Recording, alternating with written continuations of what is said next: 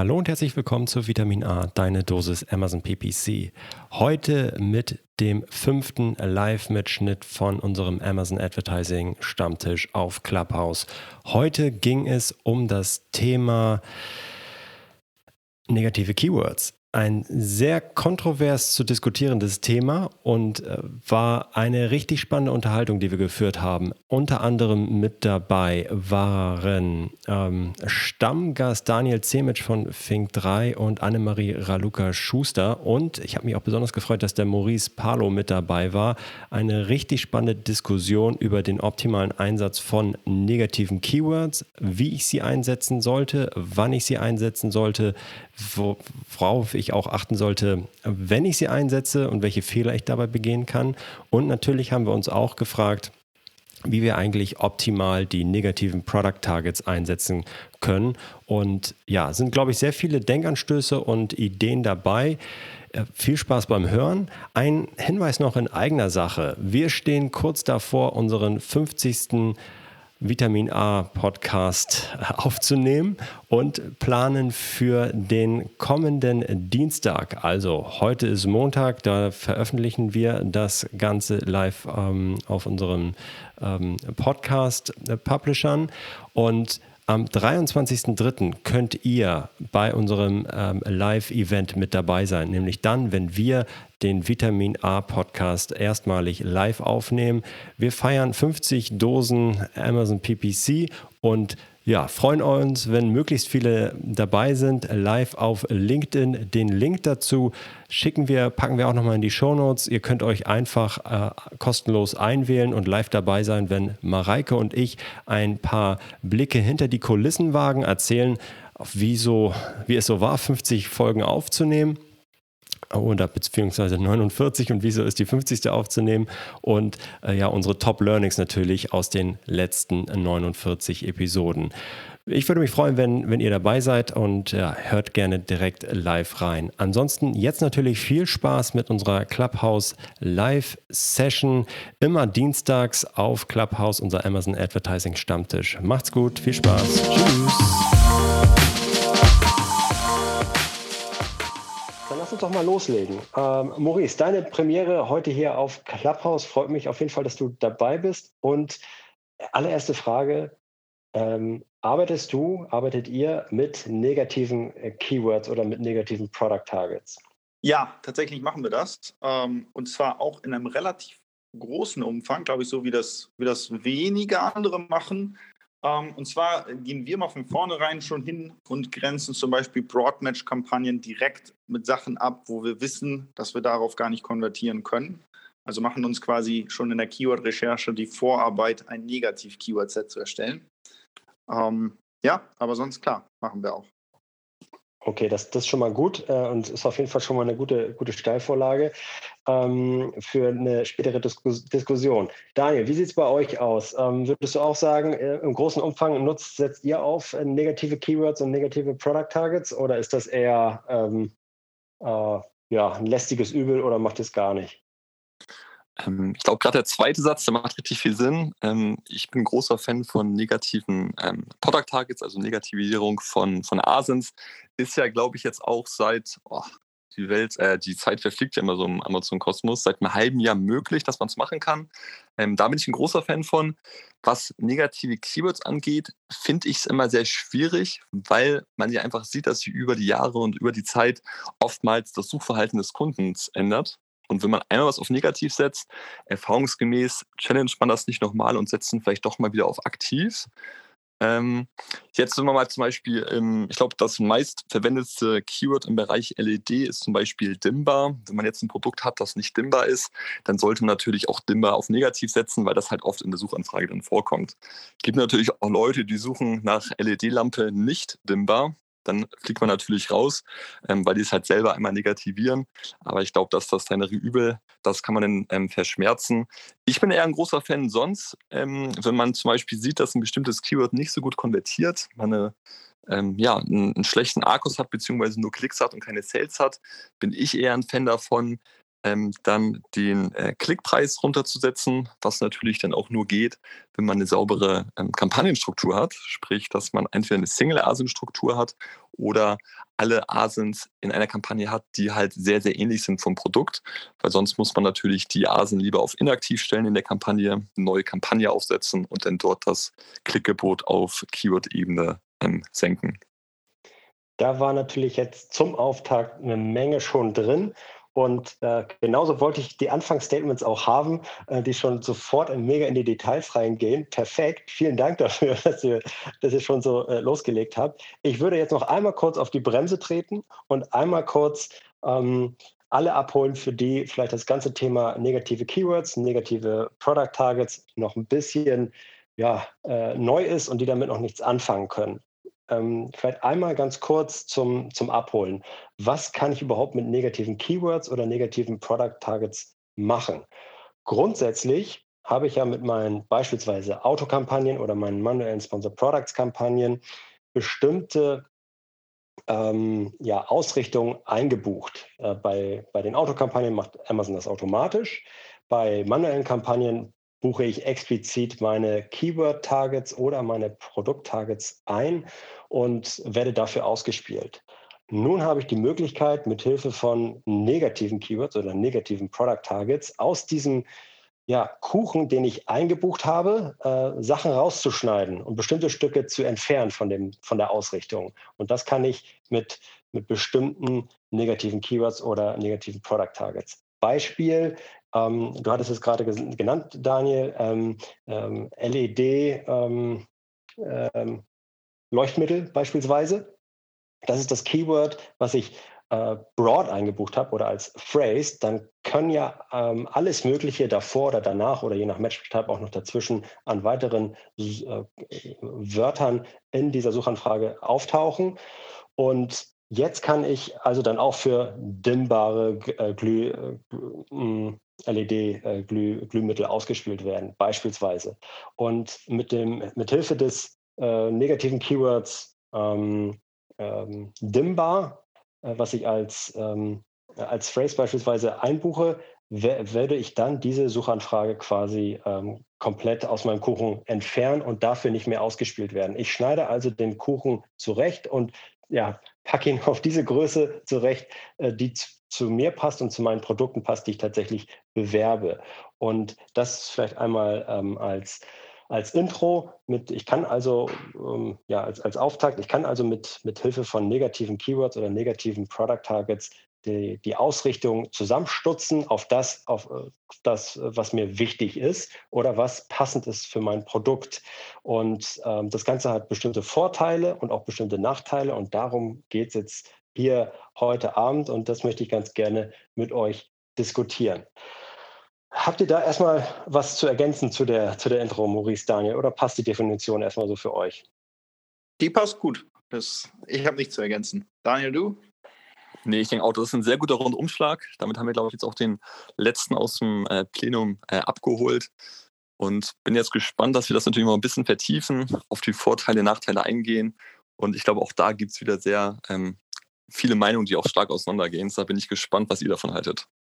Ja, ich, ich würde ganz gerne einmal mit dem allerersten Punkt ähm, anfangen, der ähm, ja oder mit einem mit einem Einsatzzweck von ähm, negativen Keywords oder ne, negativen Targets starten. Und zwar mit dem ähm, anknüpfend an das Beispiel, was ich gerade genannt habe, ähm, wenn eine Suchanfrage ähm, einfach nicht passt zu meinem Produkt. Also, äh, ich habe nicht äh, dimmbare LED-Lampen im Angebot und möchte dann mit Hilfe des negativen Keywords dimmbar einfach äh, mal sicherstellen, dass immer wenn jemand nach dimmbar sucht, nicht meine LED-Produkte, die nicht dimmbar sind, äh, ausgespielt werden. Und das ist für mich eigentlich so ein ähm, Paradebeispiel für den ähm, meiner Meinung nach sinnvollsten Einsatz von negativen Keywords. Das heißt, ich schneide mir den ähm, nicht passende falsche Suchanfragen aus meinem Targeting raus. Und da sehe ich jetzt erst erstmal keine negativen Punkte, ähm, sondern eigentlich nur Vorteile. Denn ich möchte natürlich, dass der Kunde ein passendes Produkt findet. Und wenn ich jetzt äh, für was angezeigt werde, was ich nicht kann äh, oder nicht meine, mein Produkt nicht kann, dann ist, äh, ja, dann wäre das natürlich fatal. Wie seht ihr das, Maurice, Daniel? Maurice, magst du anfangen? Ja, klar. Also vom Grundsatz her, wie, wie es ja eigentlich im Idealfall läuft, das geht ja, also bei großen Produktportfolios ist das schwerer als bei kleinen, da muss man dann clustern. Aber im Endeffekt, man macht sich ja vorher die Mühe und recherchiert zumindest mal grundlegend Keywords. Und dann kommt es ja sowieso auf den Targeting-Typ an. Also wenn ich die in einer Exact-Match beispielsweise, also diese Keywords als Exact-Match-Keywords targetiere, dann habe ich ja sowieso damit erstmal gar nichts zu tun, sondern das wird ja erst in Auto- und Broad-Match-Kampagnen überhaupt relevant. Und dann gehe ich da voll mit, dass man solche Sachen wie eben Dimba von vornherein rausnimmt. Was wir aber zum Beispiel nicht machen, ist, dass man quasi, also so Kipp-Kandidaten-Keywords, ich das immer. Also, äh, wenn man sich von vornherein nicht sicher ist, dann lieber meiner Meinung nach erstmal antesten und äh, dann feststellen, ob es funktioniert oder nicht und nicht von vornherein das Ganze zu weit einschränken. Ja, ähm, auf, auf jeden Fall. Ähm, und ist auch das, was ähm, anknüpft an das, was Daniel schon gesagt hat. Das heißt, äh, was ich einmal auf äh, negativ gesetzt habe, äh, packe ich wahrscheinlich auch nicht so, also das negative Keyword werde ich wahrscheinlich nicht so schnell wieder entfernen. Also von daher äh, bin ich da bei dir, Maurice, zu sagen, hey komm, ähm, Kipp-Kandidaten oder die auf der Kippe stehen, äh, da lieber eher zu viel Traffic erstmal einkaufen äh, und dann schauen, wie es performt. Ja, absolut, absolut. Also vielleicht mal so ein, ein Schritt vorweg. Eigentlich, das hatte Daniel ja auch kurz angeschnitten, kommt es ja so ein bisschen auch auf die Anzeigen oder die Kampagnenstruktur an. Ähm, der Haupteinsatzzweck, wo wir es in erster Linie nutzen, ist überhaupt erstmal die Match-Types voneinander abzugrenzen. Das heißt, im Regelfall läuft es so, dass wir eine Exakt-Match-Kampagne aufsetzen für Keywords, äh, wo wir uns quasi vorher Gedanken gemacht haben, welche Keywords sind dafür relevant. Und dann setzen wir gleichzeitig eine Broad-Match-Kampagne auf, die quasi diesen ganzen Longtail fahren. Und damit die sich nicht überschneiden, hat dann quasi die, äh, die Broadmatch-Kampagne, in der Broadmatch-Kampagne oder manche machen das über Ad-Groups, würde man dann eben die Keywords aus der Exact-Match schon mal negativ setzen. Also das vielleicht mal als einen Schritt vorweg. Ich glaube, das ist so der Hauptanwendungszweck, damit man quasi niemals in zwei Kampagnen für ein Produkt dasselbe Keyword targetiert. Das ist natürlich Musik in meinen Ohren. Also das ist natürlich großartig. Da bin ich voll bei dir. Daniel, du wolltest noch was sagen. Genau, ich glaube auch, man muss erstmal differenzieren, worüber sprechen wir eigentlich. Und das, was äh, Maurice gerade dass man da eigentlich eine Kampagnenstruktur aufgesetzt hat, Autokampagne, meistens die niedrigsten Gebote, Board bzw. Phrase, mittlere Gebote und exakt die höchsten Gebote, weil wir halt ganz genau so den Suchfunnel quasi des Kunden ausrichten können. Und wenn ich natürlich einen, ähm, Search-Term identifiziere, der konvertiert, normalerweise nehme ich den ja aus der Autokampagne und setze den dann in die, ähm, in die exakte Kampagne und setze dann genau den Search-Term in der Autokampagne auf negativ. Ich glaube, in dem Kontext macht das absolut Sinn, einfach, damit wir halt nicht eine doppelte Ausspielung haben und es ganz genau schaffen, den Kunden halt möglichst in die exakte Kampagne zu ziehen, um die halt hoch performant und ähm, top performt, auch was den Argus angeht, äh, zu gestalten. Wenn man dann aber nochmal guckt, was sollte man oder wie sollte man negative, ähm, negative Keywords oder die Möglichkeit, etwas auf negativ zu setzen, noch verwenden, es ist ja die Frage, setze ich ein Keyword auf negativ oder setze ich eher einen, einen, Phrase, also eher ein Adjektiv auf negativ? Das hattest du ja eben schon angesprochen, Florian.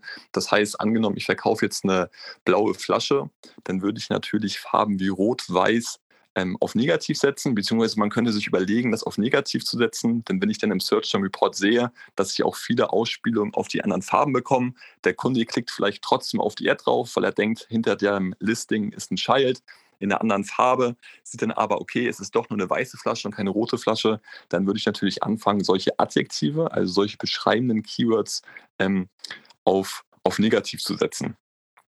Ich glaube, das macht absolut Sinn, in dem Bereich ähm, äh, das zu machen. Es gibt auch Leute, und da muss ich mich teilweise auch zu zählen, ähm, ich setze teilweise auch die, beziehungsweise ich setze nicht die ähm, Hauptkeywords, wenn wir jetzt von der Flasche sprechen, zum Beispiel Flasche oder Trinkbehälter, die setze ich nicht auf negativ, sondern da würde ich eher das Gebote senken. Ich würde eher einen anderen Schritt machen und ich würde zum Beispiel dieses Keyword, was gar nicht performt, komplett aus dem organischen Listing rausnehmen. Das heißt, angenommen, ich ah, ich springe jetzt ein bisschen in Beispielen, aber lasst uns gerne nochmal auf, äh, auf Lampen gucken, weil ich mich da ganz gut auskenne. Ähm, angenommen, ich merke, ich habe drei Keywords bei mir im Titel oder in den Attributen. Das ist einmal Leuchte, einmal Lampe und einmal äh, Panel zum Beispiel. Und ich merke, dass der Kunde zum Beispiel nur über Leuchte und Lampe konvertiert Und bei Panel habe ich ganz viele Klicks, nicht einen einzigen Sale. Ich spreche hier von 60, 80 Klicks und nicht einen einzigen Sale. Dann ist das ja ein starkes Zeichen für mich, dass das Keyword Panel einfach ein falsches Keyword ist für mein Listing. Das heißt, vielleicht denke ich, weil ich Elektroexperte bin, dass Panel das richtige Keyword ist, der Kunde sieht das Produkt aber ganz anders. Und im Endeffekt, gerade im Kontext von Amazon, müssen wir immer kundisch denken, das heißt immer aus Sicht des Kundens. Und das führt dann dazu, beziehungsweise mein Rückschluss ist daraufhin, ich entferne komplett das Keyword Panel aus meinem Listing und dadurch, dass es ja quasi in meinem Listing nicht mehr vorkommt, habe ich ja wenig Relevanz beziehungsweise gar keine Relevanz in der Autokampagne, in der Exakt-Kampagne oder in der ähm, Phrase-Kampagne. Das heißt, dadurch, dass ich halt Keywords aus meinem Listing rausnehme, umgehe ich quasi diese Negativsetzung und dadurch, dass ich natürlich öfters mal in Tools wie Helium 10 gucke, in Analyze gucke und mir daraus halt quasi immer die Keywords rausziehen, die am meisten Suchvolumen haben oder halt auch im Wettbewerb von mir am meisten Relevanz haben, laufe ich halt nicht in diese Falle, dass ich halt einmal negativ gesetzte Keywords nicht wieder aktiviere, weil ich halt in einem regelmäßigen Prozess, spätestens alle vier Wochen, mir halt durch den Wettbewerb und durch die Topseller angucke, ähm, zu welchen Keywörter quasi der Wettbewerb rankt. Und um jetzt mal auf mein Beispiel wieder zurückzukommen, angenommen, in anderthalb Jahren ändert sich das Suchflug oder das Kaufverhalten und der Kunde wird jetzt auch mehr zum Elektroprofi und versteht halt, dass es keine Deckenlampe ist, sondern ein Panel, dann sehe ich ja, dass auch mein Wettbewerb besser zu Panel rankt und nehme das dann quasi wieder bei mir ins, ins Keyword-Set auf und kriege dann auch wieder die Ausspielung. Ähm, ich hoffe, das ist klar geworden, aber ich glaube, auch so sollte man einfach mal Negativität überlegen. Das heißt, Keywörter, die Page gar nicht performen, mit einer hohen Wahrscheinlichkeit werden die halt auch organisch nicht performen. Ähm, und dann kann man sich natürlich auch überlegen, ob man die komplett aus dem Listing rausnimmt, um auch Amazon einfach eine höhere Relevanz zu, äh, zu signalisieren. Denn somit weiß Amazon ja viel genauer, um welches Produkt handelt es sich bei, meinem, ja, bei meiner ASIN und kann dann natürlich auch nochmal besser ausspielen. Wir haben eine höhere Relevanz und eine höhere Relevanz auch aus Advertising-Sicht bedeutet ja im, Reg ähm, im, im, im, Regelfall, dass wir natürlich auch einen niedrigeren Bit ähm, geben müssen. Denn das sehen wir ja zum Beispiel auch, warum wir niedrige Klicks auf eine eigene Marke zahlen, auf die eigene Marke, weil wir natürlich die höchste Relevanz haben, was dann dazu führt, dass der Wettbewerb natürlich viel höhere Gebote ähm, abgeben muss. Das war auf jeden Fall mal ein sauberer Rundumschlag, Daniel. und äh, richtig gut. Also wir haben schon jetzt über, über drei Dinge gesprochen. Ähm, das heißt einmal die, das grundsätzliche Gruppieren und Strukturieren von Kampagnen mit Hilfe von negativen Keywords. Ich möchte sicherstellen, dass eine bestimmte Suchanfrage nur in eine Anzeigengruppe beispielsweise reinlaufen kann. Wir haben das ähm, fachlich Falsche inhaltlich falsche ähm, ähm, negativieren und da, daraus äh, auch ableitend ähm, dass, ja, die, die Rückschlüsse dafür auch das für das organische Listing ziehen. Und ähm, du hattest auch schon was gesagt jetzt noch, Daniel, das Thema, ähm, wenn etwas nicht so gut ja, performt, ist halt eigentlich vielleicht nicht, du würdest es nicht so gerne auf negativ setzen, sondern eigentlich mit niedrigeren Geboten arbeiten. Und ich glaube, da das, da hat man, glaube ich, den, den meisten Gesprächsstoff. Ähm, ähm, Annemarie hat sich auch gemeldet und würde auch ganz gerne noch was zu beitragen. Ähm, guten Abend, äh, Annie. Ähm, was möchtest du beitragen? Ja, ich wollte euch erstmal drei schönen guten Abend wünschen. Äh, ja, mein Herz schlägt wieder hoch, ja, wenn der Daniel redet, wenn Maurice redet. Das ist ja natürlich der Wahnsinn, weil ich bin d'accord mit alles. Ähm, der dritte Punkt hat aber der Daniel schon genannt. Ich hätte das jetzt auch genannt, äh, die Relevanzsteigerung, einfach, dass man auch ein bisschen den Algorithmus füttert. Und insofern gehört das natürlich auch dazu, je nachdem, wo man halt verkauft, dass man äh, mit der Werbung natürlich auch versucht, die Bounce-Rate so, so, so klein wie möglich zu halten, die Relevanz dadurch zu steigern. Und insofern macht es bei manchen Sachen schon Sinn, auf negativ zu setzen. Aber ich glaube, wir hatten die Diskussion ja schon mal, der Florian und ich, dass ich gesagt habe, ich setze auch nicht so gern Sachen auf negativ. Äh, aber es gibt eine kleine Ausnahme und zwar bei den spezifischen Sachen. Also wenn zum Beispiel das ähm, Wort mal Kugel heißt und jemand sucht nach Kugel äh, und ich habe das in exakt, dann bleibt das natürlich auch alles drin. Alles, was in exakt bei mir drin ist, bleibt natürlich auch drin, weil das meistens die ganz normale Keyword-Recherche beinhaltet und da sollte eigentlich auch alles sauber schon recherchiert worden sein. Und meine meiste, mein, also meine größte Arbeit besteht eigentlich bei den Phrase-Sachen, dass ich da am meisten sauber mache. Und bei Broad bleibt meistens sowieso fast nichts mehr übrig hängen, muss man dazu sagen, weil man die ja schon sowieso auf negativ gesetzt hat durch die Exakten und die Phrase-Wörtern. Und ähm, da gucke ich halt einfach nur, also wenn ich merke, dass jemand nach einem speziellen Material sucht, also Kugeln aus Holz, ähm, und ich habe dann plötzlich drin äh, Kugeln aus Metall, dann schmeiße ich die raus, wenn natürlich das Produkt aus Holz ist, weil ich brauche mir dann nicht irgendwie wirklich vormachen, dass dieser Mensch dann wirklich da drauf geht und hofft, dass er irgendwie Holz noch findet. Äh, die Wahrheit ist, dass er das nicht finden wird. Der wird dann wahrscheinlich abspringen und das ist ja auch völliger Quatsch, denn er war so spezifisch in seiner Suche, aus welchem Material das sein soll, dass ich das, tatsächlich auf negativ setze, weil ansonsten bezahle ich in der Zukunft immer weiter ja, für dieses Raten vom Kunden, dass er hofft, dass er das findet, aber wird er nicht. Und ähm, also das ist so meine Strategie, wie ich dann arbeite. Also das hat wirklich was mit der Relevanz dann auch zu tun. Ja, gehe ich, geh ich auf jeden Fall mit und ist, glaube ich, auch einer der Hauptgründe tatsächlich, äh, tja, wenn ich jetzt bei meinem Kuchenbeispiel bleibe, den man so zurechtstürzt, den auch so attraktiv wie möglich für Amazon zu machen. Also tatsächlich seine Anzeigenrelevanz zu pushen und ähm, ja, einfach eine, eine schöne ähm, Click-Through-Rate zu haben und so weiter. Das, ähm, das hilft natürlich am, am Ende.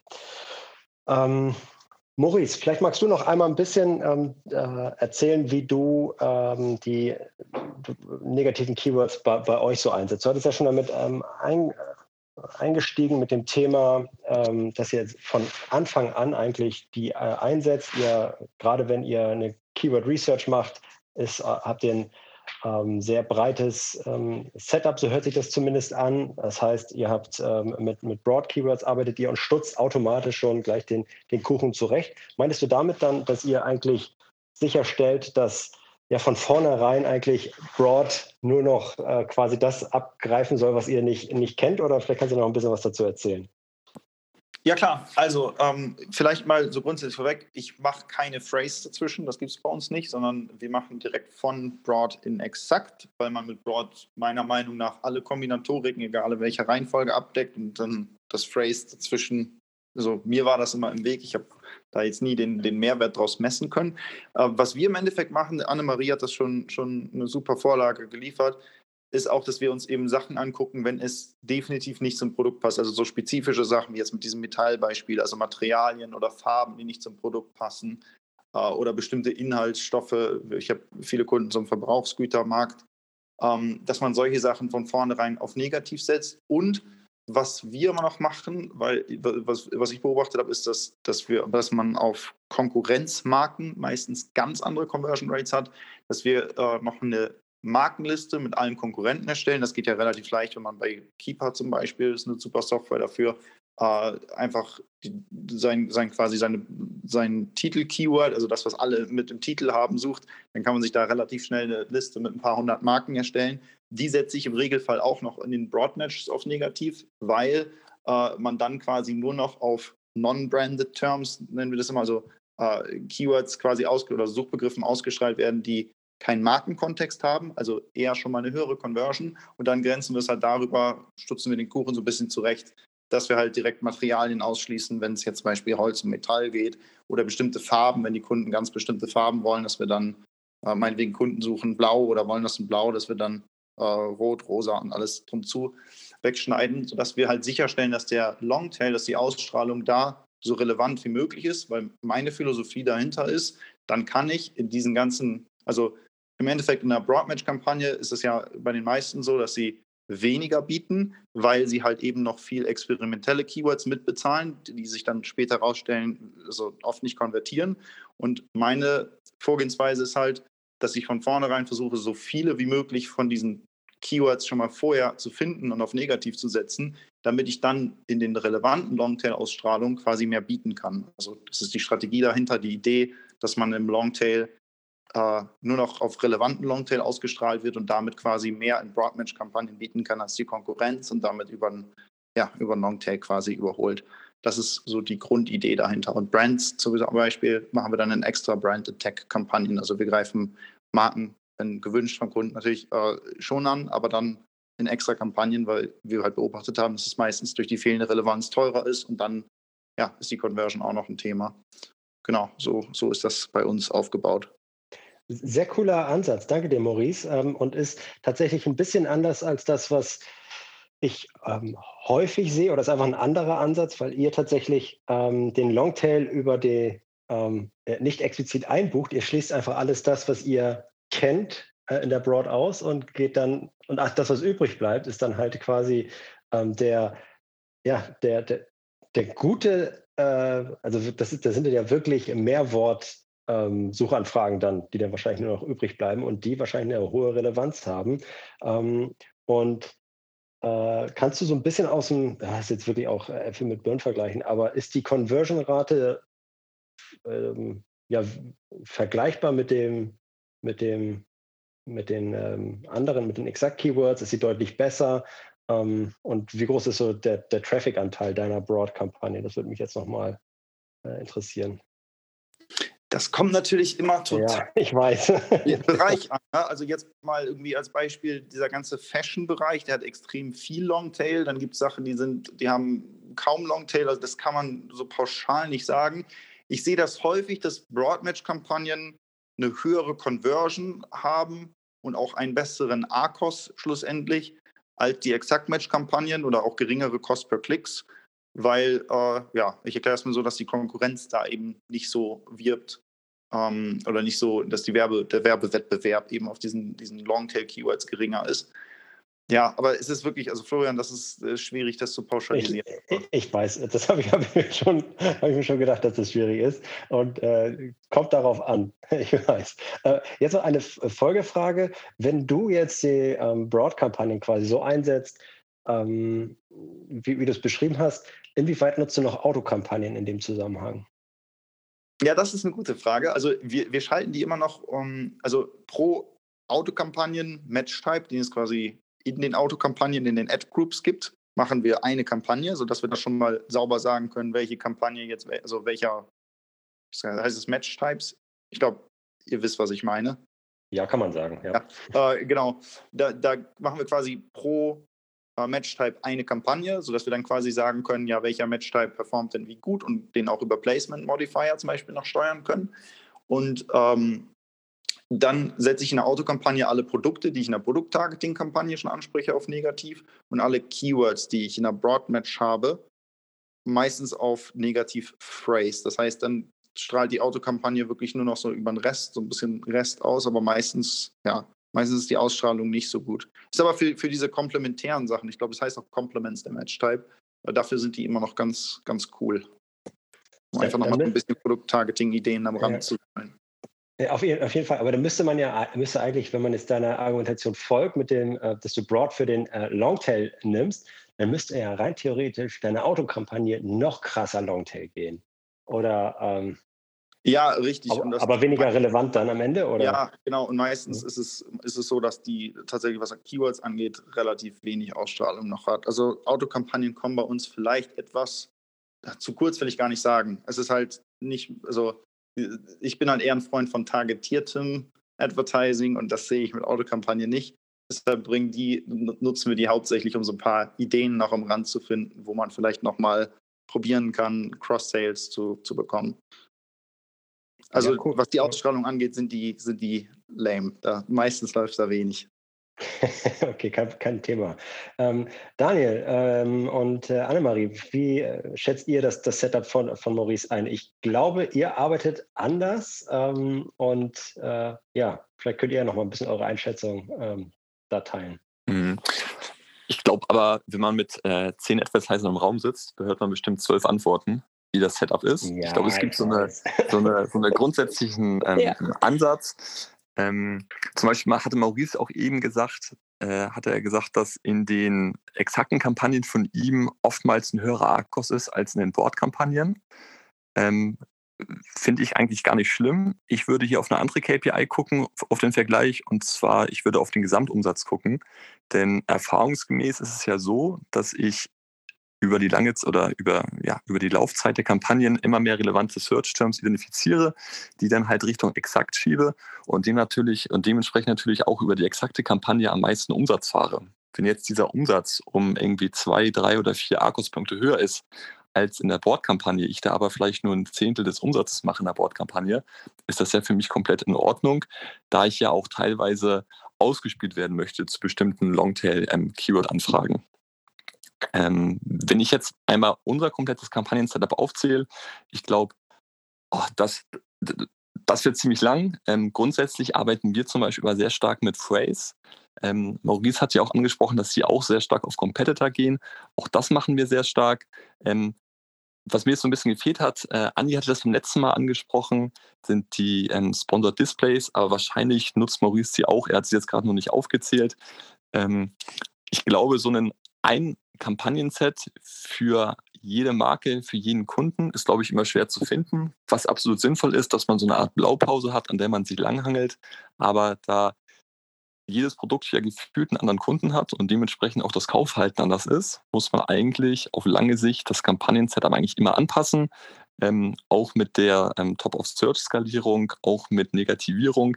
Ich glaube, da ist wirklich jedes Produkt komplett individuell und vor allen Dingen ja auch der Kunde immer bei jedem äh, Produkt äh, individuell. Da muss man dann einfach in die Feinabstimmung gehen. Ich könnte mir so vorstellen, wenn du mich jetzt nach einer, ähm, nach einer Umsatzgröße oder nach einer Performancegröße fragst, würde ich sagen, mit so einem Standard-Setup, Auto, Phrase Board, Exakt, Brand, Competitor, ähm, Sponsored Brand und ähm, äh, Sponsored Display, kann man sicherlich, wenn man das immer ausrollt, sicherlich so 90 Prozent ähm, mitnehmen, was halt geht. So diese letzten 10 Prozent kommen wahrscheinlich dadurch, dass man halt dann doch sein ich mal, festes Kampagnen-Setup doch nochmal auflöst, nochmal rangeht.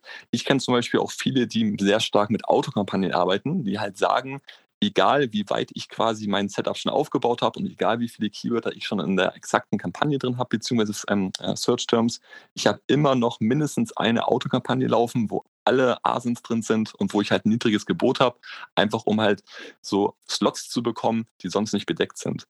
Denn eine Sache muss man auch mal im Hinterkopf haben, wenn man die Gebote immer höher und höher setzt, dann spielt dich Amazon auch auf hochpreisigen ähm, ja, Slots aus. Das heißt, wenn du denn keine Kampagne mehr hast, wo du halt niedrige Gebote hast, kann es halt auch vorkommen, dass du auf bestimmten Slots gar nicht mehr ausgespielt wirst. Ähm, gerade ganz stark im Longtail. Deshalb kann ich eigentlich auch immer noch mal empfehlen, so eine Kampagne zu schalten, die einfach Auto läuft. Ähm, da werden nicht viele Sales generiert, aber die Sales, die generiert werden, die haben halt einen unfassbar schönen Arkos und ähm, das macht auch absolut nochmal Sinn. Ja, ähm, sehr, sehr coole Punkte auf jeden Fall, Daniel. Vor allem das Thema Fallback-Kampagnen oder äh, Catch-all, wie auch immer man sie nennt, äh, finde ich, gehören auch auf jeden Fall mit dazu. Ähm, Andy, wolltest du auch noch was äh, zu, zu Maurice ähm, sagen? Oder ich glaube, du machst es auf jeden Fall auch ein bisschen anders, deswegen äh, brauche ich da noch so ein bisschen nach. Hm, es geht. Also für meinen Seller-Account, den ich habe, ähm, muss ich natürlich auch so ein bisschen auch wie Daniel vorgehen. Wir haben auch mehrere tausende Artikel, die kannst du ja natürlich nicht alle einzeln bewerben und meistens werden auch immer so schnell Sachen hochgeladen, dass die einfach mal schon in diese automatischen Kampagnen reinkommen. Wir haben ja so eine Starter-Autokampagne, damit die halt erstmal beworben werden, bis wir wirklich Zeit finden, die dann wirklich, wirklich zu bewerben, also Keyword-Recherche zu machen und so weiter und so weiter. Und dann haben wir das ja auch so gemacht, das habe ich dir mal erzählt, ähm, dass wir clustern. Also wir gucken uns einfach mal an, ähm, was für Gemeinsamkeiten finden wir, welche Produktpaletten finden wir, die sich zusammenführen lassen in Kampagnen ähm, weil ansonsten würden wir natürlich dann auch den Account irgendwann sprengen, ja, an Kampagnen. Deswegen müssen wir das so ein bisschen gebündelter machen. Und, äh, und wenn bestimmte Sachen extrem gut laufen, ja, dann extrahieren wir die natürlich und machen die halt in so High-Rollers-Kampagnen. Das heißt, wir kümmern uns dann um das eine Produkt dann ein bisschen genauer. Ähm, aber ansonsten machen wir das natürlich über, über mehrere Produkte hinweg, Kampagnen zu schalten und Targeting. Wir sind auch extrem aggressiv aggressiv eigentlich, was den Wettbewerb angeht, muss ich sagen. Ne? Ähm, und natürlich auch den Eigenschutz. Also wir versuchen einfach alle Slots immer zu blocken, damit die anderen die Slots nicht belegen können. Das ist auf jeden Fall auch immer eine, eine gute Idee. Ich, ich würde noch, ähm, bevor wir vielleicht auf das Thema äh, negative Product Targets zu sprechen kommen, noch eine Sache ähm, erwähnen, die, die mir nochmal besonders am Herzen liegt. Die hatten wir jetzt hier äh, schon ein bisschen angeschnitten. Das Thema ja, wie gehe ich mit, also angenommen, ich habe jetzt eine, eine Autokampagne und ähm, die, die läuft jetzt auf 50 Cent äh, Gebot irgendwie und stell fest, Mensch, da laufen jetzt äh, einzelne Keywords, ich schaue mir den, den, den Such Suchanfragebericht an und stelle fest, hey, da laufen einzelne Suchanfragen ein bisschen aus dem Ruder. Die generieren zwar vielleicht sogar einen Sale, aber sind einfach, haben einen mega schlechten A-Kurs. Das, was ich niemals machen würde, und ich glaube, da würdet ihr mir alle drei zustimmen, ist, jetzt dieses Keyword dort, dort auf negativ setzen und sagen, hey gut, äh, der A-Kurs ist ja über 100. Ja, hat sogar schon mal konvertiert, aber das Gebot passt halt nicht zu der Suchanfrage. Und äh, ich würde wirklich nur in sehr, sehr ähm, ja, bestimmten Ausnahmefällen dann mit performancebasierten negativen Keywords arbeiten, sondern immer versuchen, dieses Keyword, was ja, oder diese Suchanfrage, welche ja eigentlich schon zu Conversions geführt hat, aber mit einem falschen Gebot einfach läuft, halt überführen in eine andere Autokampagne mit einem niedrigeren Gebot irgendwie, indem ich es ne negativiere und dann nochmal eine Autokampagne mit einem, mit einem niedrigeren Gebot laufen habe oder es halt explizit manuell einbuche und dann mit einem niedrigeren Gebot laufen lasse und es dann aber vorher negativiere auf der, auf der Autokampagne. Aber den einfach nur auszuschließen und nicht mehr auszusteuern für diese Suchanfrage, die zu teuer war, aber äh, zu einem Sale geführt hat, das würde ich wirklich niemals machen oder wirklich nur in sehr, sehr begründeten Einzelfällen. Ähm, Gibt, seid ihr der anderer Meinung oder stimmt ihr dazu? Ähm, ja, also ich stimme auch dazu. Ähm, ich mache das auch weniger vom ACOS abhängig, wenn ich solche Entscheidungen treffe, sondern äh, mehr vom Search Term. Also ich schaue einfach, ähm, wie konvertiert es in Relation zu den anderen Wörtern und dann versuche ich auf Fehlersuche zu gehen. Also wenn es jetzt schlechter konvertiert, woran liegt das? Ist es nicht relevant genug? Ist es im Listing vorhanden? Äh, wo steht es genau im Listing? Ähm, gibt es da vielleicht Missverständnisse? Also wenn jemand nach diesem Wort sucht, steht da vielleicht in Verbindung in dem Satz was zu Missverständnissen führen könnte und die Bounce-Rate ist dann dadurch extrem hoch. Also ich versuche das auch so ein bisschen anhand des Listings nochmal ausfindig zu machen ähm, und dann mache ich das auch wie du, dann setze ich das Gebot eigentlich eher runter, versuche aber eigentlich die Relevanz nochmal zu erhöhen dafür.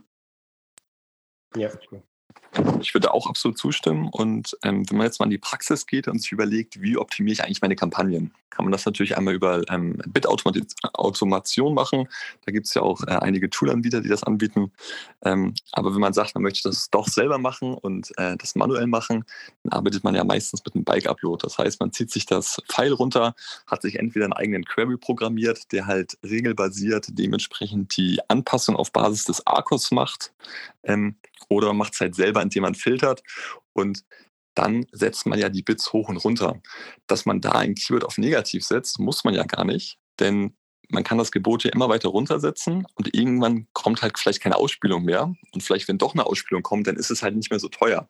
Das heißt, bevor ich es auf negativ setze, würde ich halt das Gebot immer runterregeln. Und aus der Praxis gesprochen, wenn man denn im, äh, in Excel sitzt und halt über, über den Bike-Upload dann quasi die Anpassung auf Gebotsebene ähm, äh, geschieht, dann arbeitet man ja so im Workflow, dass man sich anguckt, okay, wo ist der Akkus zu hoch und senkt halt das dann quasi runter. Das heißt, man kommt eigentlich gar nicht auf die Idee, etwas auf negativ zu setzen, weil halt das naheliegendste ist, einfach das Angebot ähm, nach unten anzupassen. Absolut, dem kann ich ähm, ja nur zustimmen.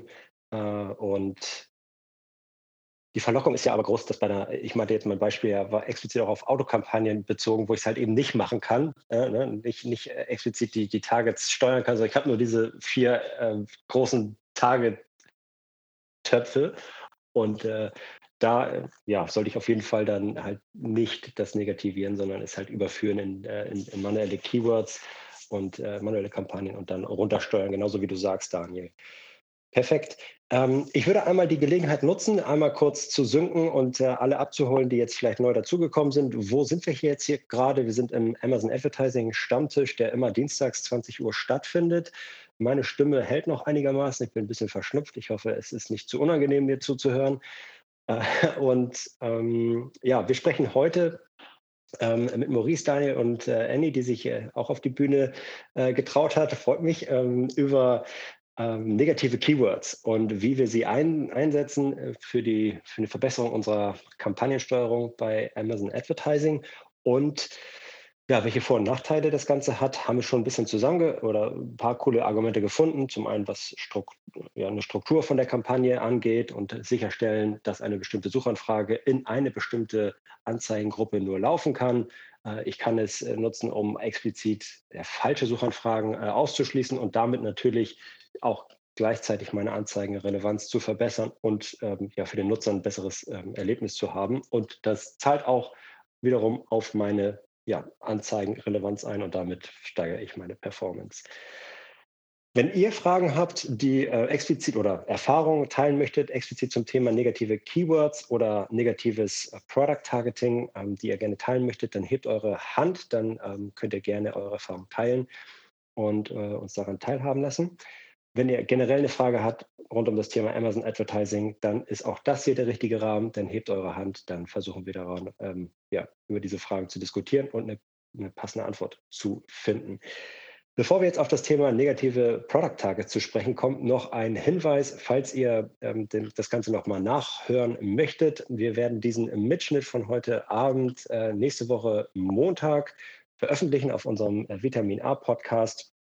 Und da könnt ihr das Ganze nochmal nachhören und auch die vergangenen Diskussionen, unter anderem auch schon mit äh, Annemarie und Daniel nochmal nachhören, unter anderem zum Thema Matchtypes, Kampagnenstruktur, Best Practices und, und, und. Äh, Gibt es auf jeden Fall eine Menge äh, zu hören. Nun aber zum Thema negative Product Targets. Und die finde ich ziemlich spannend, vor allem weil sie äh, Ende letzten Jahres, nee, was Ende letzten Jahres, auf jeden Fall im Laufe des letzten Jahres auch veröffentlicht worden sind für das Thema, äh, für die äh, Autokampagnen. Und äh, da erstmal die Frage an, äh, an die Runde nochmal, inwieweit nutzt ihr denn negative Product Targets und wofür? Äh, rein performance getrieben oder wofür, wofür nutzt, nutzt ihr die? Und Maurice, kannst ja mal loslegen und deine Erfahrungen teilen. Ja, gerne, Florian. Also ähm, in erster Linie nutzen wir das immer dann, wenn wir aus Autokampagnen funktionierende ASINs in das Produkttargeting, also wir, wir schalten ja einmal Autokampagnen ähm, und Produkttargeting-Kampagnen, wenn wir die überführen wollen, dann äh, wollen wir natürlich vermeiden, dass wir auf den in der Autokampagne weiterhin ausgestrahlt werden. Das heißt, dann setze ich sie in der Autokampagne auf negativ, sobald bei uns sind es immer zwei, zwei Bestellungen, ist immer das Kriterium.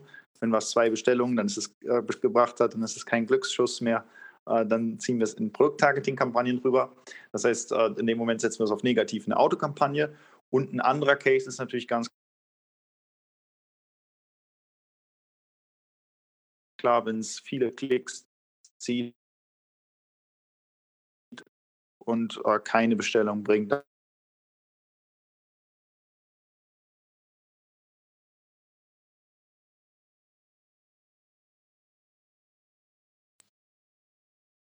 Geht es nur mir so oder höre ich gerade Maurice nicht mehr? Nee, ich habe Maurice auch nicht mehr gehört. Maurice, äh, sorry, ich glaube, wir hatten gerade ein bisschen Probleme mit, äh, in den letzten zwei Sätzen. Ich glaube, du hast gerade darüber gesprochen, dass ihr in den Autokampagnen äh, Product Targets auf negativ setzt, wenn die Performance nicht stimmt. Vielleicht kannst du das noch mal kurz wiederholen. Florian, vielleicht wiederholst du mir einfach nochmal deine Frage. Sorry, die ist so gerade. Hier war gerade Netzausfall. Oh, okay, äh, kein, Problem. Ich äh, wiederhole es gerne nochmal. Du hattest gerade schon ausgeführt, dass ihr die negativen ähm, Product Targets für die ähm, zum einen ähm, nutzt in den Autokampagnen ja für die, ähm, wenn ihr, wenn was funktioniert, wenn es was zwei Conversions oder ein Product Target in einer Autokampagne zu zwei Conversions geführt hat, ihr es überführt in die manuellen Kampagnen und dann ausschließt in der Autokampagne, um einfach eine saubere Trennung zu haben. Und ein zweiter Grund war gerade aus Performance-Gründen ähm, äh, negativ zu setzen, wenn es nicht zu äh, Conversions führt. Zumindest habe ich das äh, so bruchstückhaft ähm, irgendwie verstanden. Vielleicht kannst du da auf diesen zweiten Teil nochmal eingehen. Ja, klar. So, jetzt sollte das auch sauberer laufen. Äh, genau, also der, der, zweite Grund ist, wenn, wenn was eben viele Klicks, und da muss man das, muss, ist auch immer ein bisschen produktabhängig, äh, wir nehmen mal die Durchschnittsconversion, also alles, was, wenn man jetzt davon ausgeht, wir, wir, gucken uns alle Sachen an, die Sales bringen, meinetwegen alle, alle Asins in der Autokampagne, die, die dann auch Bestellung haben, haben im Schnitt eine Durchschnittsconversion von 10%. Wenn dann nach 20 Klicks bei uns kein, äh, kein Sale reinkommt, dann setzen wir es auf negativ. Also doppelte Conversion ist so der Standard bei uns. Und äh, ja, einfach um Kosten zu sparen. Also äh, wenn es dann nicht funktioniert, dann ist es in meinen Augen besser, sich auf die Sachen zu fokussieren, die funktionieren, äh, als das auf Krampf noch versuchen äh, am Leben zu halten, weil es ja auch schnell ins Geld geht, wenn man das mit mehreren, äh, ja, mehreren Nasen zu mehreren Keywords macht. Das ist bei uns so der, der Use Case. Und dann als äh, dritter Punkt, das wollte ich noch ausführen, da war die Netzverbindung dann weg. Ähm, in Kategorie-Targeting-Kampagnen kann man negatives Produkt-Targeting, glaube ich, auch noch ganz gut benutzen, um äh, da einfach diese Doppelausstrahlung zu vermeiden. Also sprich alle, die man schon im Produkt-Targeting-Kampagnen aktiv targetiert, da würde man dann die Asins auf negativ setzen. Ähm, ja, das sind so die, die drei Main-Use-Cases. Cool, äh, vielen Dank, Maurice. Ähm, auf alle auf jeden Fall mega sinnvoll. Bei äh, ein, zwei Rückfragen habe ich noch dazu, aber die äh, vielleicht äh, bringe ich später nochmal an. Äh, Daniel, wie, wie nutzt ihr das? Ähm, oder hast du vielleicht schon auch direkt äh, nochmal Fragen zu Maurice, je nachdem? Ähm, ich finde eigentlich, dass Maurice das ziemlich schlüssig erklärt hat. Ähm, auch gerade was das Category Targeting angeht, macht es absolut Sinn, teilweise negative Asins zu setzen. Ähm, ich will vielleicht noch eine Sache ergänzen, was ich immer merke, dass vielen Leuten gar nicht bewusst ist, was überhaupt Asin Targeting bedeutet. Viele gehen immer davon aus, ähm, dass das nur bedeutet, dass man auf der PDP, also auf der Product Detail Page ausgespielt wird.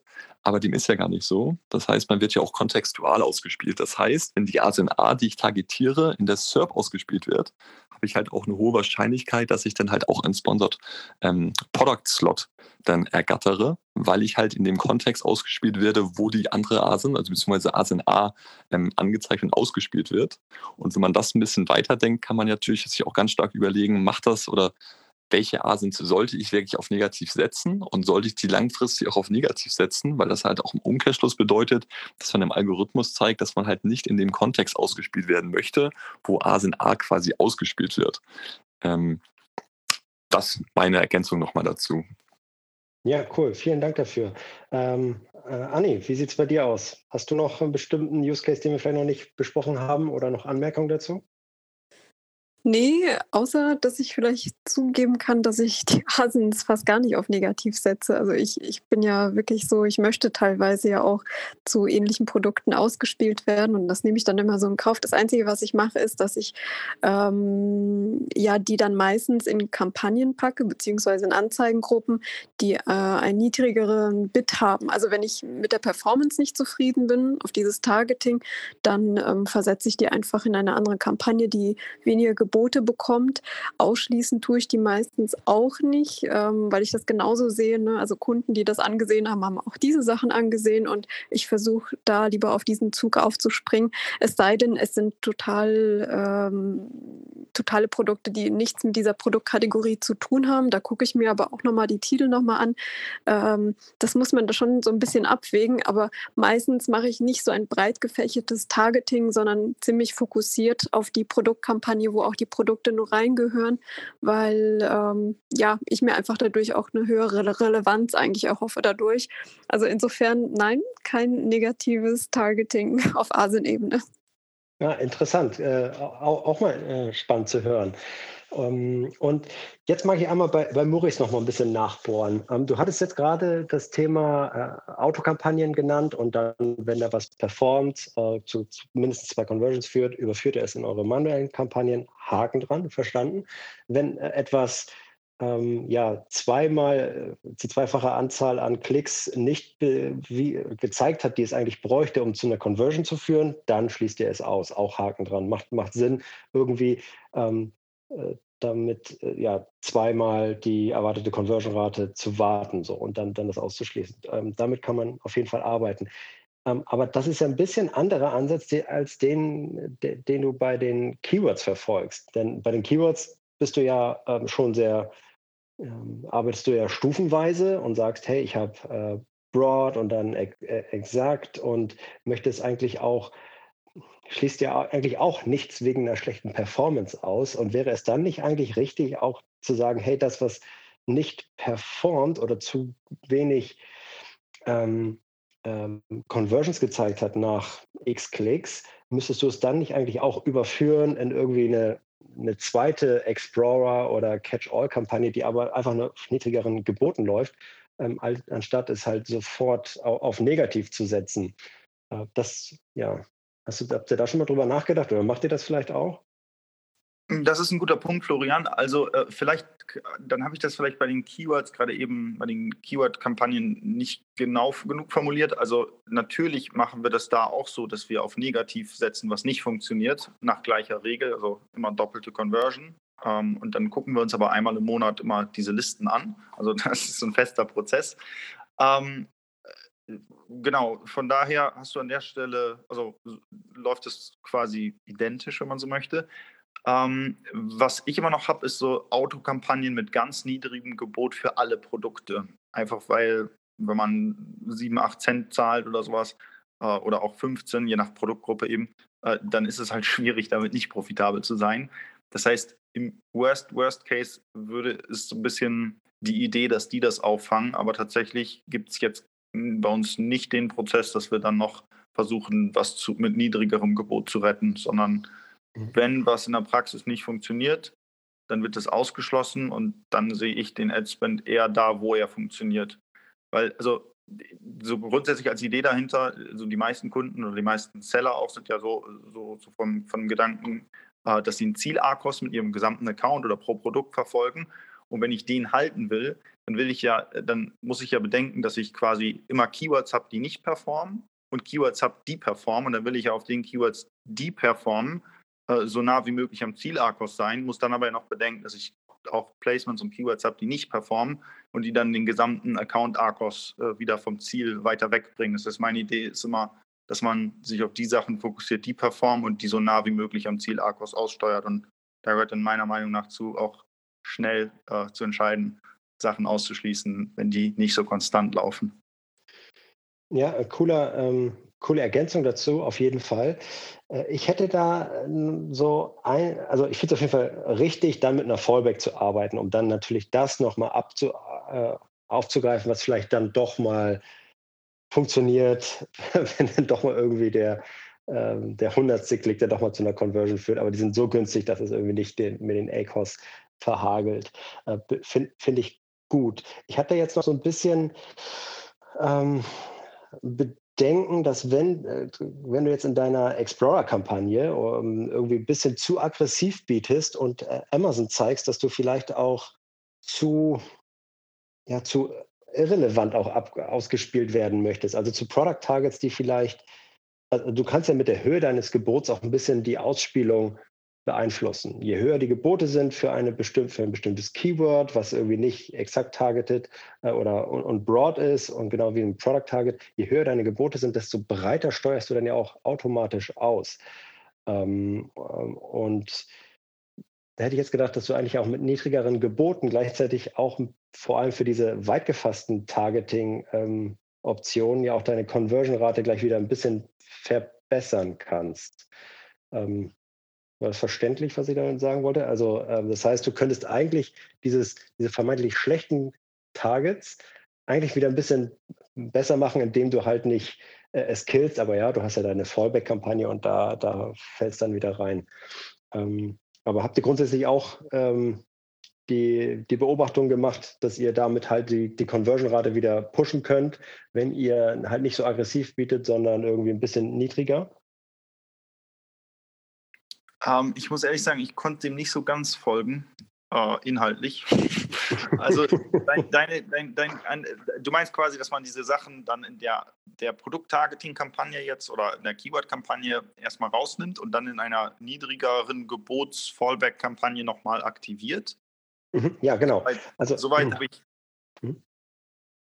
Genau, soweit, soweit habe ich dem richtig gefolgt. Und dann war jetzt die nächste, also warum sollte die jetzt von der Conversion Rate besser sein, oder? Also meine Hypothese ist, dass wenn du ähm, Key, vor allem bei, bei ähm, Keywords, die halt nicht exakt targeten, sondern die broad sind, vor allem so, so richtig broad, äh, Sponsored Brands, Broad Match Type mäßig, die halt ähm, ja, alle, alles Mögliche ein, irgendwie einkaufen können. Je höher du dann da bietest, äh, desto mehr öffnest du quasi auch ähm, den, ja, den Trichter und erlaubst Amazon eigentlich auch ähm, irrelevanteren Traffic da reinzuschmeißen. Und das heißt, je höher ich mein Gebot ähm, da setze, desto mehr irrelevanten Traffic kaufe ich auch ein. Und je geringer ich das Gebot setze, desto weniger erlaube ich Amazon damit, ähm, im Umkehrschluss auch zu sagen, hey, ich möchte jetzt aber nicht zu dem echt nicht passenden Suchbegriff ausgespielt werden, sondern schon ein bisschen ähm, selektiver bitte. So, das. Okay, ja, jetzt, jetzt habe ich verstanden, was du meinst. Äh, ja, allerdings muss ich sagen, in der Praxis ist das jetzt nicht so das Riesenthema, äh, trotz hoher Gebote. Ähm, aber das mag vielleicht auch daran liegen, dass wir die Keywords, die wir da einbuchen, sehr genau aussuchen. Also Broadmatch ist ja nichts anderes, als dass ich, dass ich quasi vorher definiere, welche Wortbestandteile denn Teil von meiner Suchanfrage sein sollen, für die ich dann ausgestrahlt werden will. Und das ist schon meistens bei uns spezifisch genug. Und wenn nicht, ja dann läuft es halt über die Negativlisten relativ zügig rein, auch bei höherem Gebot dann schneller, also oder über die Suchbegriffe als, als Keyword rein, was dann halt nicht funktioniert. Und dann gehen wir da eben hin und, setzen das auf negativ. Äh, teilweise auch händisch dann als Negativ-Phrase, wenn wir jetzt Sachen finden, die dann plötzlich gar nicht, gar nicht funktionieren, dass man da nochmal händisch eingreift und das dann über eine Negativ-Phrase statt Negativ-Exakt dann nochmal schneller ausschließt. Von daher ist das eigentlich in der Praxis eher kein Thema. Okay, also äh, betrifft auch vor allem halt den, den sehr broadigen Broadmatch-Type bei Sponsored Brands, der ja wirklich äh, irgendwie äh, alles targeten darf. Ach so, ähm, ja. bei Sponsored ja. Brands äh, im Broadmatch nutzen wir immer Broadmatch Modifier. Also immer das. Ja, Plus okay, sehr gut. gut. So, das, ja, da ist, das ist dann nicht so, ja, genau. Son sonst, ist es, sonst ist es tatsächlich super breit, ja. Genau, ja, richtig. Ähm, äh, Daniel und äh, ähm, Annemarie, habt ihr da noch äh, was zu ergänzen aus der, äh, ähm, zu, der, zu der Diskussion, die wir jetzt gerade hatten? Ähm, ich will gerne noch was zu dem ergänzen, was Anni gesagt hat. Und ich glaube, man sollte einmal unterscheiden, ob man Asins auf negativ setzt, das ähm, die komplementäre Güter oder Substitute beschreiben, denn ich gehe jetzt nur mal auf den ähm, Case ein, aufs äh, Substitut. Ich glaube, beim komplementären Gut kann man sich immer streiten, macht das Sinn, da sichtbar zu sein? Ähm, kann man wieder argumentieren, dass man halt quasi Cross- oder Upselling betreiben möchte. Aber ich möchte mich jetzt einfach nur mal auf Substitut beziehen. Ähm, gerade wenn man einen Product Launch hat, kann das ja sein, dass man quasi fehlende E-Commerce-Readiness hat.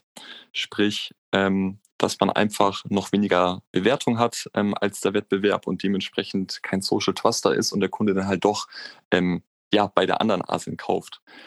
Dann macht es natürlich Sinn, das auf negativ zu setzen. Ähm, was man natürlich hier nicht vergessen darf, dass man dann irgendwann einmal seine negativen Asins reviewen muss, um dann halt mit gewonnene E-Commerce-Readiness. Das heißt, man hat dann irgendwann seine 30 Wein-Reviews drauf, vielleicht auch noch organisch welche dazu bekommen und hat halt dann, er ist dann auf jeden Fall äh, vergleichbar mit der ASIN, die man auf negativ gesetzt hat. Ich glaube, daran muss man ganz stark denken. Und wenn man jetzt noch einmal in den Amazon-Kosmos reindenkt und eine eigene Marke hat, hat man den großen Vorteil, dass man Brand Analytics hat und da gibt es ja den, ähm, ja, unter anderem auch Customer Behavior Reports, wo man quasi sieht, Kunde hat die Asen angeguckt, hat aber Asen X gekauft.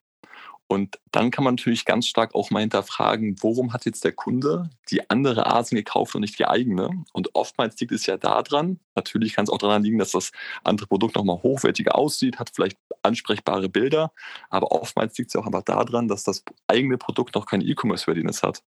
Das heißt, auch darüber kann man, wenn man sich die Zeit nimmt, ganz da identifizieren, was sind quasi ähm, Asins, die man vielleicht anfangs auf negativ setzen sollte weil man einfach statistisch sieht, dass man viele Sales an diese Asins verliert. Und dann vielleicht nach zwei, drei Monaten sollte man sich diese Asins nochmal angucken, dann aus der, Negativi äh, aus der Negativierung wieder rausnehmen, um halt die Ausspielung zu bekommen. Und deshalb einfach auch mal ganz stark die Reports verwenden, die uns Amazon zur Verfügung stellt. Denn im Endeffekt, wir kriegen ja alle Daten. Die Aufgabe ist es ja nur, diese Daten zu verstehen, zu verknüpfen und dann halt auch im Advertising richtig anzuwenden. Das könnte man äh, so ausdrucken und übers Bett hängen, auf jeden Fall. so schön hast du das gesagt, Daniel. Ähm, ja, cool. Gibt es äh, Fragen aus, der, aus dem Publikum noch zum Thema äh, negative Keywords oder negative Targets? Oder ansonsten ähm, würde ich auch schon ähm, so langsam das Ende einleiten. Ähm, es sei denn, einer von euch, Maurice, Daniel, ähm, Annemarie, ihr möchtet noch eine Sache loswerden, die wir jetzt heute hier noch nicht ähm, diskutiert haben zum Thema Negatives. Okay. Ähm, zu Negatives habe ich nichts, aber oh, ich hoffe, ich Also zwei Minuten vor Schluss mit so einem Thema jetzt zu kommen. Du, ich, hau raus. Ich, ich hau es trotzdem raus. Ähm, was ich jetzt in vielen Gruppen mitbekommen habe und was ich auch bei vielen ähm, befreundeten Seller aus den USA gesehen habe, angeblich kommt das aus China.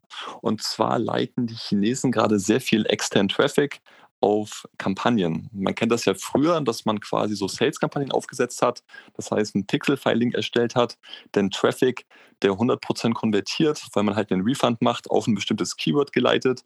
Und dann steigt ja quasi das Produkt, die Asin, organisch zu diesem Keyword irgendwann auf Platz 1, weil man halt den Amazon-Algorithmus zeigt, man hat hier eine sehr hohe Relevanz, Relevanz für ein Search-Term oder für ein Keyword. Die ähm, Asiaten machen das jetzt aber nicht auf einen, auf einen Keyword, um quasi organisch hochzukommen, sondern die leiten sehr viel Traffic auf Kampagnenlinks, um Amazon oder dem Algorithmus zu zeigen, dass man halt, dass die Kampagne eine sehr hohe Relevanz zu dem jeweiligen Keyword hat. Habt ihr davon schon was gehört? Wie schätzt ihr das ein? Denn ich war auch erst sehr, sehr abgeneigt und dachte, was ein Quatsch. Ähm, Mittlerweile denke ich, das könnte Sinn machen, weil Amazon einen ja dann immer relevanter ausspielt. Man hat oder man dadurch, dass man eine höhere Relevanz generiert, kann man das quasi auch amortisieren, weil sich die Klicks halt, ähm, ja, die Klicks werden einfach billiger, die man zahlen muss. Andererseits denke ich mir, und was das Größte ist, was dagegen spricht, wenn ich dann irgendwann aufhöre mit dem ähm, externen Traffic, der halt 100% Conversion-Rate hat, dann nimmt Amazon ja einen Abfall der Conversion-Rate ähm, ähm, wahr. Und mich würde mal interessieren, schätzt ihr diesen Abfall der Conversion-Rate in einer Kampagne sehr schlecht ein. Das heißt, das wird ja eigentlich bedeuten, dadurch, dass der Traffic wegbricht, die Conversion-Rate dementsprechend schlechter wird, weil halt dieser hundertprozentige Conversion-Raten-Traffic abgeschnitten wird, verschlechtert sich ja auch der Durchschnitt der Conversion-Rate der Kampagne. Und das wird ja eigentlich zur Folge haben, dass Amazon das Angebot sehr stark abwertet, was natürlich auch einen Impact aufs organische Ranking haben kann. Da hast du jetzt aber nochmal ein Brett hier mitgebracht am Ende. Ähm. Ja, ich, ich habe euch vorgewarnt. Ich habe euch vorgewarnt. Danke, danke Daniel. Jetzt kann ich nicht mehr schlafen. Danke. Äh, Aber macht doch Sinn, oder? Also ja, so ja, auf, wenn man sich das so, so, anguckt und überlegt, macht das halt Sinn. Die Frage ist halt nur, was macht man ähm, oder was passiert, wenn man den Traffic abschneidet? Nimmt Amazon also, das wahr oder bekommt, behält man trotzdem die niedrigen Klicks? Äh, Daniel, der erste Punkt, so, der wäre ja erstmal überhaupt zu klären, so auf Kampagnenlinks Traffic zu schalten. Also im Endeffekt ist es ja eigentlich nach jedem Klick äh, so, so, hat Amazon, da, also du kannst nicht einfach irgendeinen Link scheren, der dann, der dann quasi jedes Mal einen per Klick verursacht, wenn man den, wenn man den Link aufruft. Das heißt, äh, wie genau, also das wäre jetzt mal der erste Fall zu klären, wie genau sollte sowas denn funktionieren? Dass, dass quasi der, der Suchergebnis-Link geshared wird und der sowieso schon mit seiner Werbung ganz oben ist und er dann die Werbung klicken lässt, um darüber mehr Relevanz aufzubauen und dann gegebenenfalls günstigere Cost per Klicks zu haben? Oder äh, wie sieht da der Weg aus? Genau, also du kannst ja, du hast ja schon gesagt, man kann da keinen Link generieren, weil der sich auch immer verändert und auch vom Timecode immer anders ist. Das sind dann Klickfarmen, das heißt, da sitzen halt Leute, die geben das Keyword ein, suchen dann die Ad, klicken auf die Ad und kaufen. Also quasi das gleiche. Also man kennt es ja auch, wenn man einen Produkt launcht, dann gibt es ja diverse Strategien, ob man jetzt irgendwie diese Instagram- oder Facebook-Strategie nimmt, um halt quasi über einen Refund einen hundertprozentigen Kauf zu generieren. Da geht es ja nicht darum, um Bewertung zu generieren, sondern einfach um Sales auf einer, also auf ein bestimmtes Keyword zu generieren, um dann halt im Launch-Prozess für die jeweiligen Keywords hochzukommen. Ähm, im organischen Bereich kann man es halt über einen Pixel-Verlink zum Beispiel machen. Bei Paid kann man es halt nicht über den Link machen, dann muss man es halt manuell machen.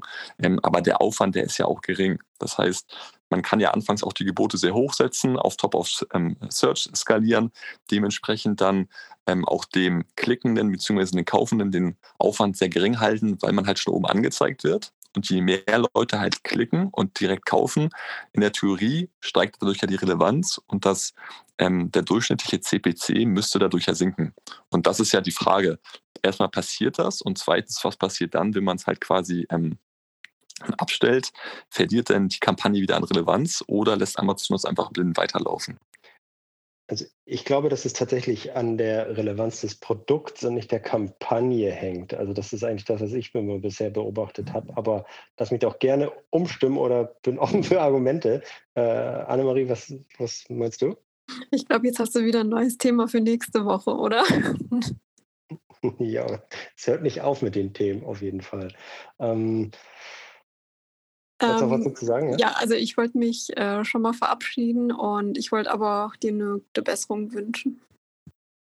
Vielen, vielen Dank. Äh, mach's gut, äh, Annemarie. Vielleicht bis nächste Woche. Ähm, ja, ähm, nee, da, also ich glaube, äh, ich hätte jetzt eigentlich immer gedacht, dass die erste Strategie, die du genannt hast, nämlich das Thema, ich fokussiere mich auf, ähm, ich versuche grundsätzlich das Produkt zu pushen hier über ähm, ähm äh, grundsätzlich, also dass die, dass die Relevanz an dem Produkt hängt, aber nicht an der Kampagne. Das ist mir ein bisschen, bisschen neu und bestätigt auch nicht das, was wir sehen, wenn ich es einfach schaffe, eine, oder eine neue Kampagne zu einem gleichen, identischen Produkt nochmal aufzusetzen, die halt genauso funktioniert. Ne? Also ähm, zeigt mir eigentlich, dass es nicht ähm, unbedingt Not tut, das zu machen, ähm, sondern dass die, der, die erste organische Strategie eigentlich auch schon reichen würde. Ähm, aber ja, das ist, sind so meine Erfahrungen dazu. Genau, ich hatte, als ich das gehört hatte, hatte ich auch erstmal ein großes Fragezeichen im Gesicht und bin erstmal auf Anhieb gegangen, habe das strikt verneint und habe da jetzt wirklich ja knapp, knapp fünf Tage drüber nachgedacht, habe das immer von mehr Seiten gehört. Ähm, und klar, also ich würde natürlich auch lieber auf organisch äh, mich pushen, dass ich quasi oben bin. Ähm, aber wenn ich quasi dadurch, also was ist das Problem, wenn man das in einem, in einem Bereich, wo der Wettbewerb sehr stark ist, aber auch dementsprechend das Umsatzpotenzial sehr hoch ist auf einer Asenebene, dann ist es natürlich unfassbar schwer, organisch diesen Launch zu machen. Das heißt, man muss ja unfassbar viele Refund-Kampagnen machen, bis man dann irgendwann mal organisch auf Platz 1 ist. Und Refund bedeutet ja einfach, bedeutet ja einfach immer mehr sehr viel Geld. Die Frage ist ja aber, muss ich überhaupt organisch auf Platz 1 sein? Bin ich auch Paid auf Platz 1 sein kann, weil der Kunde vielleicht direkt oben Top of Search immer kauft und gar nicht organisch quasi die, die SERPs durchsucht, geschweige von auf die zweite Seite klickt. Und wenn ich es quasi schaffe, durch ähm, ja, vielleicht Paid 100 Refunds, dann ähm, immer Top of Search mit dem niedrigen Gebot ausgespielt zu werden, muss ich zwar immer meinen PPC-Kosten zahlen, aber wenn ich halt so viel Marge auf dem Produkt habe, könnte das ja immer noch billiger sein, als diesen organischen Launch zu fahren, der halt viel länger dauert, der halt viel kostenintensiver ist ähm, und der ja auch immer wieder und wieder angestoßen werden muss, ja, sobald okay, ich halt ja. Mhm. Ranking oder Sichtbarkeit verloren habe. Aber okay, ich hoffe, ähm, oder vielleicht können wir das ja vielleicht nochmal nächste Woche weiter diskutieren. Ja, ich höre mich auch nochmal weiter um. Ich würde es auch einfach mal selber mal ausprobieren mit meinem eigenen Account, ob das funktioniert. Ähm, und vielleicht habe ich dann ein paar Insights, die ich teilen kann. Ist doch auch mal ganz schön, so ein Abend äh, mit so einem kleinen Vorgeschmack auf die nächste Woche abzuschließen. Auf jeden Fall. Sehr, sehr geil. Ähm, Daniel, schick einfach nochmal äh, einen Link rüber, äh, wo, du, wo es die Diskussion gibt. Da schaue ich gerne auch nochmal rein. Ist auf jeden Fall spannend und können wir uns nächste Woche nochmal zu austauschen. Maurice, wolltest du auch noch was dazu sagen? Ja, den, der Link, der würde mich auch interessieren oder die Diskussionsrunde. Ich teste da auch gerne nochmal rum. Das ist doch cool. Ja, dann äh, können wir gerne nächste Woche nochmal unsere, unsere ähm, äh, geupdateten Erfahrungen dazu äh, teilen. Mega spannendes Thema auf jeden Fall. Dann, ähm, ja, möchte ich mich in dieser, äh, für, für diese geile Runde bedanken. Hat, sehr viel, hat mir sehr viel Spaß gemacht, waren wieder richtig gute Impulse dabei und, glaube ich, für alle, ähm, ja, die, die mitgehört haben, eine spannende Unterhaltung. Und ja, Maurice, Daniel und Annemarie, die nicht mehr dabei ist, aber trotzdem vielen Dank an euch alle und äh, ja, wir sehen und hören uns äh, hoffentlich nächste Woche wieder und äh, ja, macht's gut und bis bald. Danke euch, bis nächste Woche. Danke Flo, gute Besserung, bis nächste Woche. Danke. Ciao.